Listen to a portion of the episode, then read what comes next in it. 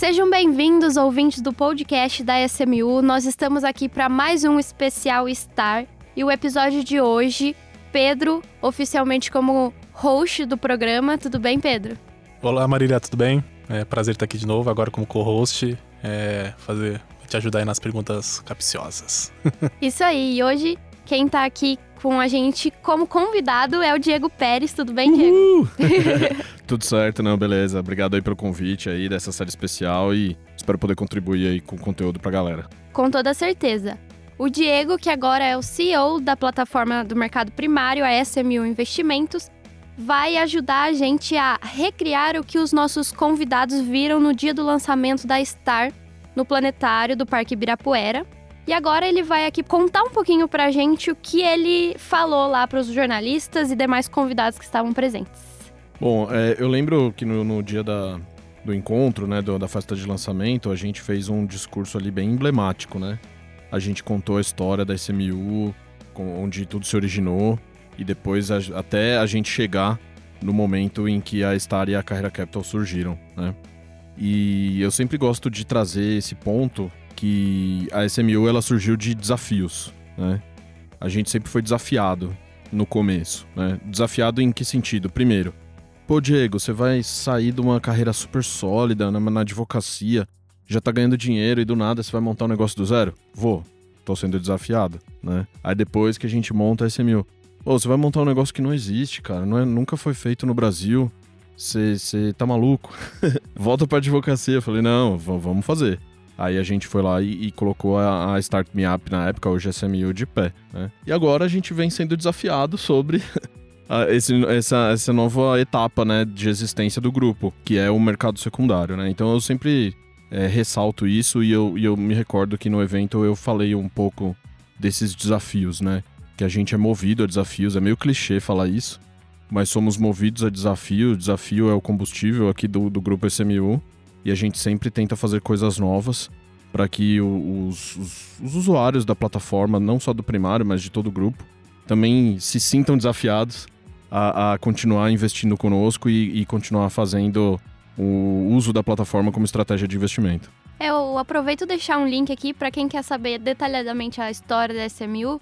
Nós temos lá primeiro ou segundo episódio, não me recordo, do podcast há dois anos atrás, é, e a gente conta, o Rodrigo e o Diego contam pra gente todos os detalhes de como, desde a ideia, desde que tava só no pensamento deles até hoje, né? No caso, dois anos atrás. Para quem não sabe, né, quem trouxe a primeira ideia para montar um mercado secundário, um mercado né, para fazer a venda pós-primário, foi o Diego aqui na CMU, né?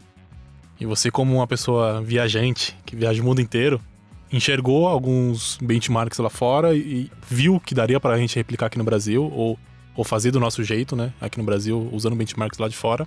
Conta um pouco pra gente como que foi é, essa experiência de ver lá fora, trazer a ideia para mim pro Carneiro, e a gente comprou junto e falou, vamos embora, vamos fazer. Conta pra gente um pouquinho como foi essa, essa trajetória. É, quem, quem me conhece pessoalmente sabe que eu sou meio nerd, né? Até na aparência, né? Óculos grosso, cabeludo.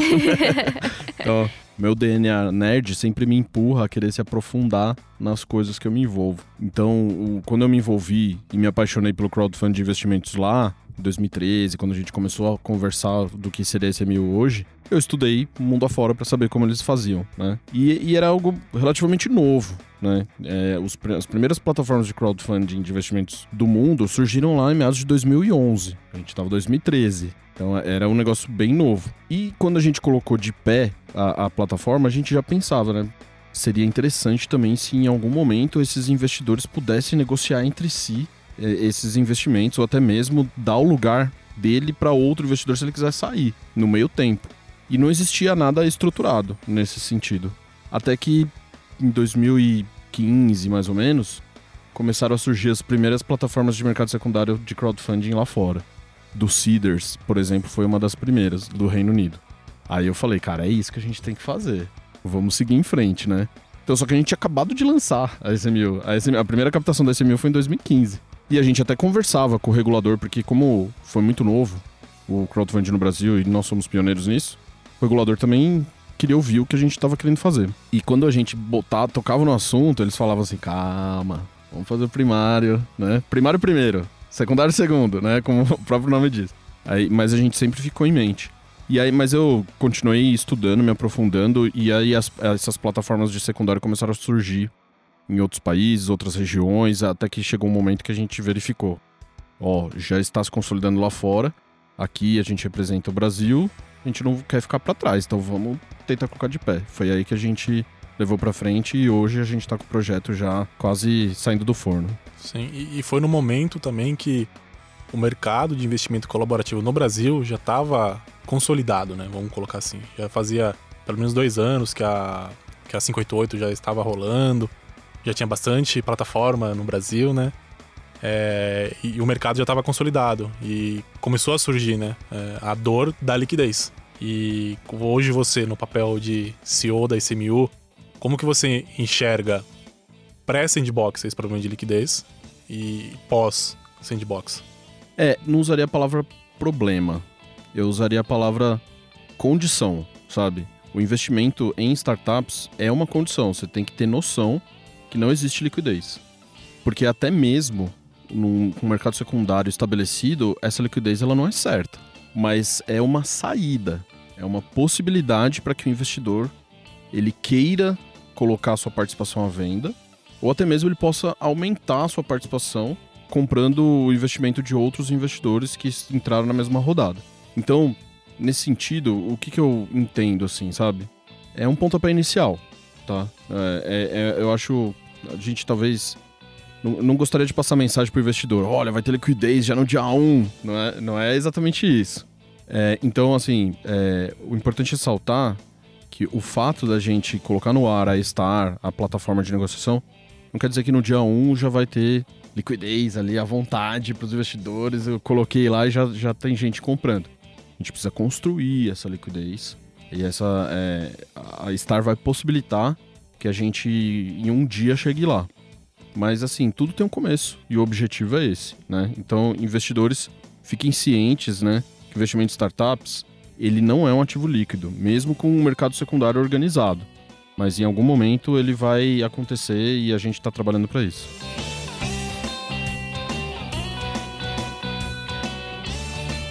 Aí agora entrando um pouquinho realmente no Diego Pérez, CEO da SMU Investimentos. É, eu queria questionar você, assim, em primeiro lugar, o que os empreendedores e investidores vão notar de diferença com você nesse, nesse cargo de comandante do navio é já de imediato, né? Já de cara. Sim. Não, é, pr primeiro eu queria dar continuidade ao, ao, bom trabalho que o Carneiro fez como CEO, né? É, ele conseguiu formar uma equipe, ele estruturou áreas estratégicas dentro da SMU e, e esse foi o legado dele que eu vou continuar. É, eu, particularmente, Diego, eu tenho um, um perfil de querer trabalhar presença digital, sabe? É, então eu gosto muito de redes sociais, eu consumo conteúdo digital, eu estou em todas as plataformas como usuário. E eu sempre, quando navegando ali, seja no TikTok, Reels do Instagram, eu sempre tento pensar como que a SMU pode se inserir nessas plataformas. Então, o meu desejo é colocar a SMU em evidência nessas plataformas. Quem sabe a gente não entra aí na onda dos streamers, entendeu? A gente faz reacts e não sei o que, sabe? É, é, algo que eu, que eu venho estudando bastante. Mas a gente já tem o nosso podcast, né? Que já, já tá se consolidando aí, dois anos, né? Que você falou, que a gente já tem essa plataforma. A gente vem trabalhando muito bem em Instagram e LinkedIn. Né? YouTube, a gente vai melhorar bastante, mas a gente já Esse tá lá. Esse ano é o ano. Esse ano é o ano do YouTube pra gente. E a gente vai aproveitar aí que estamos montando também, reforçando a equipe de conteúdo audiovisual para ter essa presença.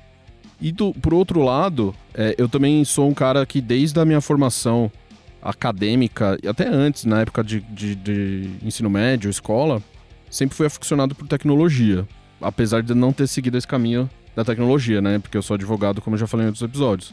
Mas eu sempre trabalhei com tecnologia, né? Então eu, eu também pretendo dar um reforço no desenvolvimento tecnológico da plataforma para que a gente consiga cada vez mais entregar novas funcionalidades, é, melhorar a experiência do usuário, sempre se posicionar é, como SMU manter essa posição pioneira no desenvolvimento de tecnologia para investimento em startups. Como um bom startupeiro, sempre de olho nas inovações, nas tendências aí e entrando nelas, né? Sim, com certeza. Importante. Já, já me falaram em um evento que não, não lembro agora qual foi, um CEO de outra plataforma. Tava eu e não lembro, acho que a Marília, talvez no stand. Ele falou que a SMU tinha a plataforma mais tecnológica que ele via no mercado de, de investimento colaborativo. Não, isso é legal e, e, é bom que pelo menos a gente já consegue mostrar isso pro mercado. Agora a gente quer manter, impulsionar e, e expandir. E, é, e, você falando isso também, tem, tem um, uma plataforma que lança, acabou de lançar, é, ou pelo menos eles pleitearam o registro de crowdfunding lá no Uruguai, né? E eles me marcaram na publicação e falaram assim: ah, a gente se espelha na SMU desde o dia 1. Olha que legal. Né? É, então, assim, a gente está chamando a atenção das pessoas de, dessa questão de tecnológica e também de posicionamento digital e, e fazendo. Virando espelho, né? Uhum. Então, isso, isso é muito legal.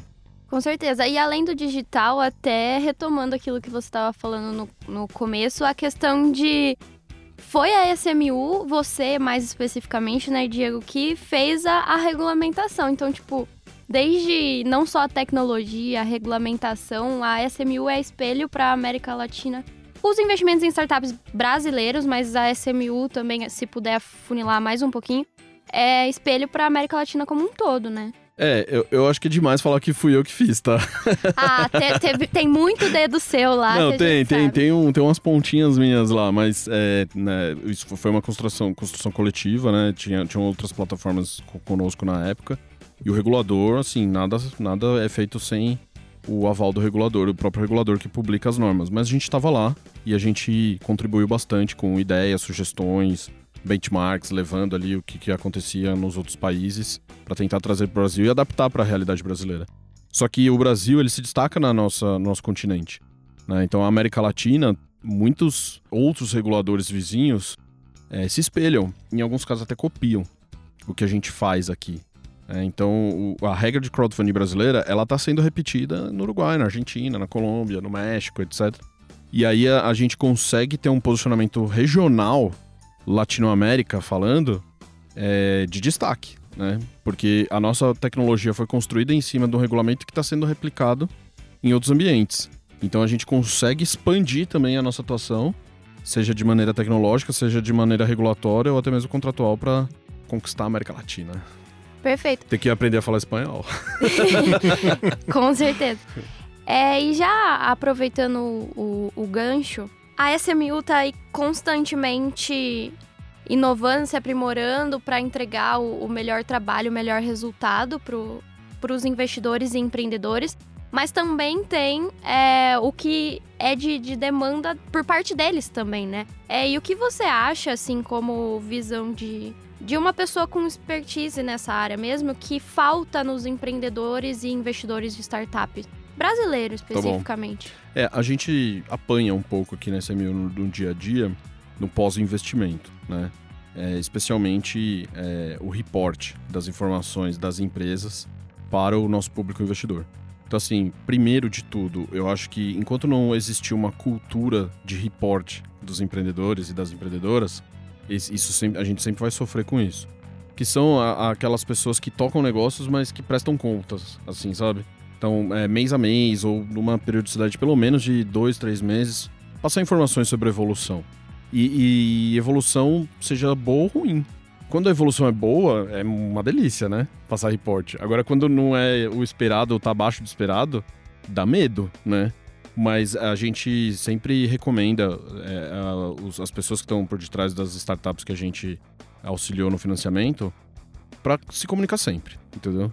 Porque aí, se, se tiver um evento futuro de estresse, pelo menos você vai se mostrar como uma pessoa que jogou aberto, honesto, transparente. Ao mesmo tempo, a gente também precisa trabalhar o lado dos investidores para eles entenderem que excesso de informação às vezes é ruim também, sabe? É que os investidores eles precisam receber as informações que importam, informações que não fazem diferença para o crescimento da empresa é, ou que não fazem diferença para o mercado que ela atua. Às vezes agrada, sabe? Mas atrapalha é, no dia a dia de quem obtém essa informação, sabe? E o empreendedor e o empreendedor, eles precisam estar focados no desenvolvimento do negócio e não na obtenção de informação para passar para os outros, né? Então é só combinar o jogo, ó. As informações que a gente vai compartilhar são essas aqui. A cada três meses a gente vai compartilhar. Empreendedores combinam, é, criam essa cultura né, de divulgar, e investidores também tentam se é, manter satisfeitos com o nível de informação que foi comprometido. Só isso. é legal também pontuar que a Star hoje ela vai impactar o mercado direta e indiretamente.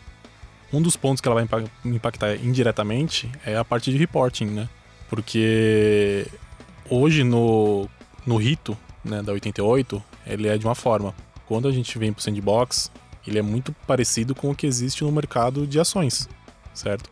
Então, quando o Diego fala que é, às vezes a, a informação é irrelevante para o investidor, quando a gente vai para um ambiente da Star, vai ter que, vai ter que ter, entendeu? Porque entra com fato relevante e tudo, e tudo no mercado é fato relevante, quase tudo na verdade, né? Então, esse é um dos pontos que, que a Star vai impactar indiretamente o mercado, é, de questão de reporting e, e etc. Não, com certeza.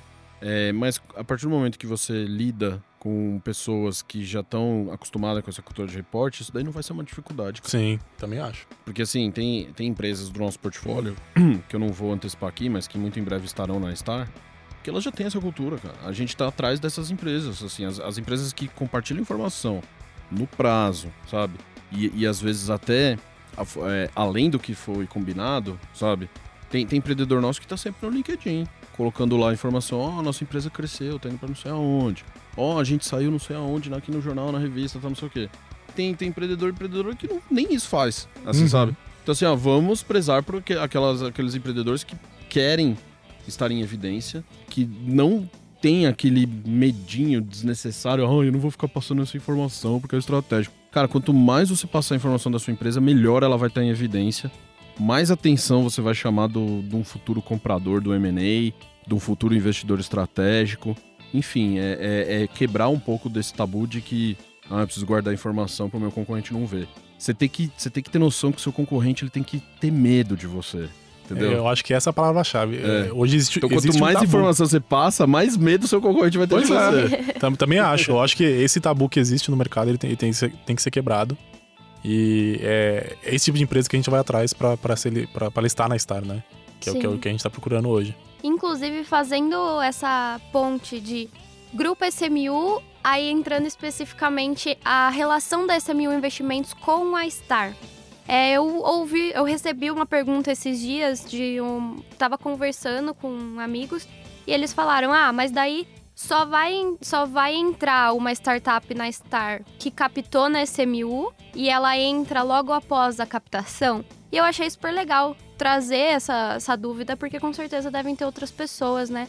É, que pensam dessa forma também. Só vai estar tá listada na Star empresas que passaram pela SMU e automaticamente, após ela encerrar uma captação na SMU, ela tem que entrar na Star. É, a, a, intenção nunca foi fazer um ambiente fechado só para SMU e aberto para o mercado. Então, a primeira resposta mais rápida aqui é assim: será possível empresas que captaram em outras plataformas estarem listadas na Star? Então, no, no pedido que a gente fez lá na, no sandbox regulatório da CVM, a gente incluiu possibilidade de 10 empresas, sendo 6 da SMU e 4 de outras plataformas. O único requisito é que precisa ter passado por um crowdfunding antes. É, mas também, reforçando, é um experimento, é, tem prazo definido de um ano, podendo ser prorrogado por mais um. E depois a gente vai buscar uma licença definitiva. Uma vez que a licença definitiva for concedida, aí a gente vai abrir para o mercado todo. Aí não vai ter mais essa alimentação de 10 empresas. Aí todas as empresas que fizeram crowdfunding no Brasil vão poder estar na Star. estar na Star. estar na Star. É, porém, a gente vai fazer os filtros, obviamente, né, para saber se aquela empresa tem a cultura de reporte, se ela está é, regularmente constituída, se pós-investimento não teve nenhum problema, para a gente colocar ela de pé lá. É, mas também, assim, tem outras questões que, que nem você mencionou. Ah, fez a captação, já vai estar tá diretamente listada na Star? Não necessariamente. A gente ainda vai construir essa esteira, né? Que é o que a gente chama de mini IPO. O primeiro mini IPO já foi feito, que é o da SMU. Então a gente já se comprometeu com os investidores e falou assim: ó, os contratos de investimento dessa rodada serão tokenizados e estarão disponíveis na Star. Então logo ela seja autorizada pela CVM para operar. É, agora sim, a gente já tem outras no nosso pipe que a gente vem ofertando essa possibilidade. Ah, você já não quer fazer a captação e logo na sequência listar os contratos? Vai ser o mini IPO da sua empresa. Então tem muita empresa nova que está entrando pela primeira vez para captar com a gente que está interessada. Então, eu acho que daqui para frente vai ser meio que um padrão, uma captação de crowdfunding já com o secundário ativado.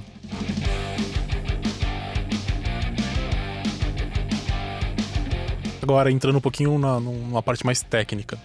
É, hoje, explica para os nossos ouvintes como que funciona o veículo de investimento na SMU, como que esse veículo ele vai ser transportado para a Star, no, vamos supor que no, usando o benchmark da SMU. Então tem um veículo lá de investimento que fez a captação para a SMU, aí como que esse veículo vai ser transportado para a Star e quais os tipos de ativos que a gente pode fazer a captação na SMU e seguir esse rito que você falou do ah, mini IPO. Legal, legal.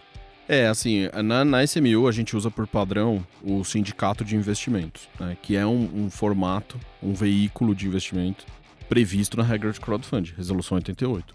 É, nada mais é do que uma organização de investidores em um veículo comum. Quando eu falo veículo, é como se fosse uma estrutura é, de, de, investimento, assim, sabe? É um, um mini fundo, tá? Eu não gosto de usar esse termo porque não é necessariamente um fundo, mas é um mini fundo onde os investidores aportam recurso e o recurso é direcionado para aquela empresa. Para que esse investimento esteja disponível para negociação na Star, a gente precisa mover esse sindicato do veículo de investimento da SMU e criar um, um veículo de investimento específico, único para aquela empresa. Depois a gente tokeniza e disponibiliza na plataforma. Isso foi só uma exigência que a CVM pediu para a gente cumprir, porque a gente tem o veículo da SMU que investe em todas as empresas. E esse veículo vai investir em empresas que estarão listadas na Star e também não estarão listadas na Star. Então falou assim, ó, por uma questão de governança, de segregação patrimonial, de melhor transparência das informações, é, é melhor que esteja dentro de um veículo único, específico para aquela empresa. Então, tecnicamente, é assim que vai funcionar. Aí, esse veículo que vai ser o detetor dos contratos ou das ações que foram emitidas por aquela empresa, e você vai é, negociar as cotas de participação nesse veículo, tá?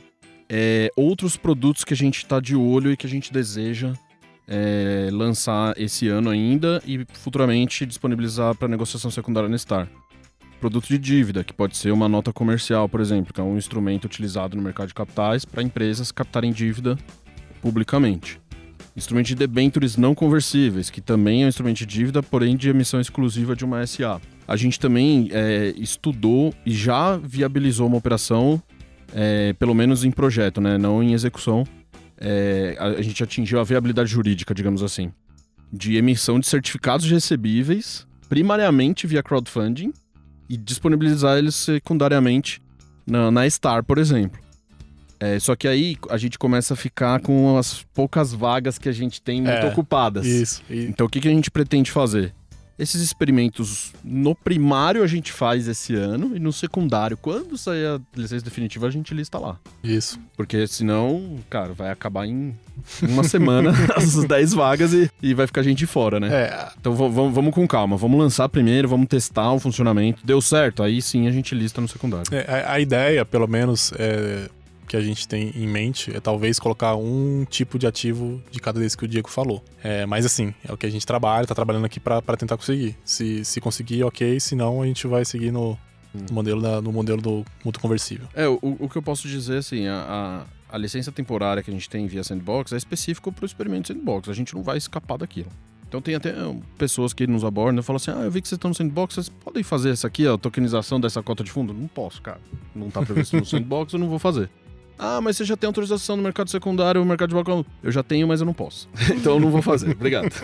eu, eu, eu, tenho que falar não muitas vezes, né? É. Uhum. Mas a partir do momento que a gente conseguir superar o experimento é, e demonstrar capacidade para a CVM que funcionou, que ficou de pé e que a gente cons vai conseguir na sequência uma licença definitiva, aí eu posso é, listar cotas de fundo, ações diretamente, entendeu? Enfim, e aí sim viraremos um player é, da inovação nessa, no mercado de capitais brasileiro. Isso, e, e, e a ideia é que seja tudo no Não que a gente não seja já inovador, é, tá? Sim. Mas assim, a gente vai expandir a nossa inovação no mercado de capitais brasileiro. E, e tudo seguindo o rito do mini IPO, né? A nossa Exato. ideia é que vire aí um, uma marca, um slogan. Uhum. mini IPO. E, inclusive, é, pergunta pro, pro co-host também, para vocês dois. A SMU, você falou do processo de análise, da escolha de startup e tudo mais. A SMU já deixa bem claro para todo mundo qual é a nossa tese, é, que a gente é bem rígido no, no critério de escolha da startup para aprovação e tudo mais. Star vai manter assim ou todas estão, todas são bem-vindas, até aquelas que a gente não vê tanto potencial assim? Legal, ótima pergunta. É, hoje o nosso todo o nosso deal flow, né, ele é reconhecido no mercado pela exigência que a gente tem, pela, pelo nível que a gente alcançou. Então, a ideia é manter esse deal flow inicialmente, é, tanto para as empresas que vêm da ICMU ou das que a gente vai buscar em outras plataformas, porque não é que captei outra plataforma que não passa nos no, no, no nossos requisitos aqui. Tem muitas que, que captam em outras plataformas que a gente gosta, gosta muito. Então, é, a gente é, espera manter o, o mesmo nível, senão até elevar um pouquinho mais. Sim. E a, o, os, os, critérios ainda estão sendo definidos? Vão se espelhar muito na SMU ou o que vocês estão planejando? A, a ideia inicial é se espelhar muito no que hoje é feito na SMU. O projeto vai, vai rolando e vai se desenvolvendo, nada impede de, de criarmos. É... Atualizações, né? atualizadas de acordo com as necessidades. Sim, colocar variáveis específicas do negócio da Star, do... porque apesar de é, hoje o projeto ser muito montado em cima do, do investimento colaborativo, é um, um, projeto diferente, um mercado diferente. Então, é, a ideia é que se parta do que existe hoje na ICMU e evolua uhum. com, com o tempo. Eu acho legal reforçar isso, até o Diego pode falar melhor, porque muito, muitos investidores ou até mesmo empreendedores que falam. Eu, eu admiro muito a maneira como vocês fazem as análises e tudo mais. Então eu, eu confio em vocês, né? Eu invisto, monto meu portfólio porque eu sei que a análise que vocês fizeram é, é muito boa. E essas mesmas pessoas têm a consciência de que, por mais de, de uma análise, que a análise seja extremamente rígida e tudo mais, problemas podem acontecer, né? Então, esse mesmo pensamento de, de confiar na, nos critérios, na tese da SMU, significa que, que é um investidor qualificado, vamos dizer assim, porque ele tem a consciência de que problemas podem acontecer. E eu acho que esse valor que a gente carrega para as pessoas de, de fora, investidores e tudo mais, é algo que tem que ser levado para estar, carreira e tudo mais. É, tem, tem um, um, episódio que é muito valioso que a gente gravou com o Gustavo Cerbasi, né? E ele fala um pouco disso, né? É, o investimento em startups, ele é importante que você crie uma estratégia antes de investir e escolha os mercados que você tem mais familiaridade e mais acesso a informações gerais. Então, assim, se você quer investir na área de alimentos, né? Então a gente tem aqui Pink Farms, etc, né? É, você precisa ter acesso ao mercado de alimentos, né? Então, quanto mais acesso a informações você tem esse mercado, melhor é a sua percepção sobre o investimento. E não quer dizer que a empresa está indo bem, que o mercado está indo bem, ou não quer dizer que a empresa está indo mal, que o mercado está indo mal. Às vezes, uma coisa não casa com a outra. E aí você com, começa a construir a sua estratégia de investimento e montar o seu portfólio com base em informações amplas e não específicas de cada empresa. Claro que no detalhe é importante você olhar antes de, de você colocar o dinheiro, qual a empresa, quem são as pessoas. Faz parte da receita do bolo que a gente costuma ensinar aqui. Mas no pós-investimento é acompanhar o mercado. Legal, é, eu acho que é isso mesmo, Diego. E, e além de ter acesso ao mercado, é, não precisa estar tá lá no dia a dia daquele setor e tudo mais, mas talvez assim uma familiaridade ou um apreço, uma admiração que, sei lá, você trabalha com tecnologia, mas gosta muito do mercado agro, então você lê notícias desse mercado o tempo todo. Isso já é um, um bom medidor para se olhar para startups do agro e tudo mais. É um exemplo aqui que eu citei para mostrar que a melhor tese, ou melhor, o melhor portfólio de investimentos, a melhor carteira é aquele que é construído com base nas, nas empresas que você tem um pouco de, de um mínimo de conhecimento e tudo mais. É, não só, ah, eu acredito que vai ser bom, então eu tô investindo. Isso é o, o essencial, né? E o mesmo vale para estar, né? Tanto quem constrói portfólio no mercado primário, quanto quem vai construir no secundário. A ideia é a mesma, né? De para toda modalidade de investimento, na verdade, essa ideia vale e precisa servir como regra, né? Eu acho que foi muito bom esse reforço.